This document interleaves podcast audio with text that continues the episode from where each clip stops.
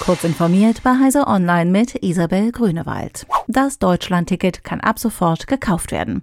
Es kostet in der Standardversion 49 Euro pro Monat und kann ab dem 1. Mai bundesweit im ÖPNV und Regionalverkehr in der zweiten Klasse genutzt werden.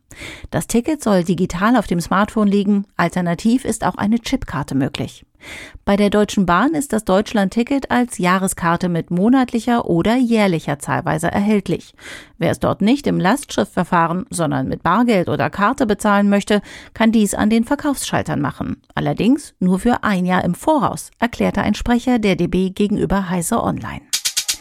Die europäischen Pläne für einen Gesundheitsdatenraum, kurz EHDS, greifen zu weit, kritisiert die Datenschutzkonferenz von Bund und Ländern in einer gemeinsamen Stellungnahme.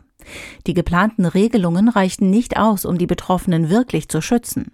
Der Vorschlag der EU-Kommission sieht vor, dass Gesundheitsdaten für die Forschung ohne Einwilligung der Betroffenen übermittelt werden dürfen. Ein Widerspruchsrecht ist nicht vorgesehen. Die Betroffenen müssten jedoch eine effektive Kontrolle über die Verarbeitung ihrer personenbezogenen Daten behalten, heißt es in der Stellungnahme. Für schlicht unzulässig hält die Datenschutzkonferenz den Vorschlag der EU-Kommission, die Klardaten zentral an einer Zugangsstelle zusammenzuführen.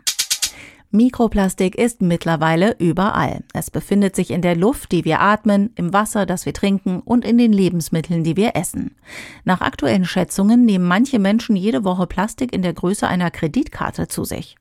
Aber wir wissen immer noch nicht genau, was all diese winzigen Plastikteilchen mit uns und anderen Lebewesen anstellen. Neue Untersuchungen an Seevögeln deuten nun darauf hin, dass sich die mitgegessenen Fremdkörper auf das Darmmikrobiom auswirken könnten. Demnach wurden bei mehr Plastik im Darm auch mehr Mikroorganismen gefunden, von denen bekannt ist, dass sie Plastik abbauen. Es gab auch mehr Mikroben, die gegen Antibiotika resistent sind und mehr Mikroben mit dem Potenzial, Krankheiten zu verursachen. Die Einwohner der französischen Hauptstadt Paris haben sich in einer Abstimmung gegen den öffentlichen Verleih von E-Stehrollern in der Stadt ausgesprochen.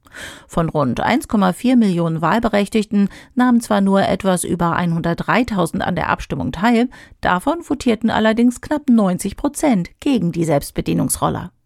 Die Vermieter befürchten nun, die Pariser Entscheidung könne sich für die Mikromobilität als wegweisend entpuppen. In Deutschland haben viele Kommunen dem Abstellchaos bereits den Kampf angesagt.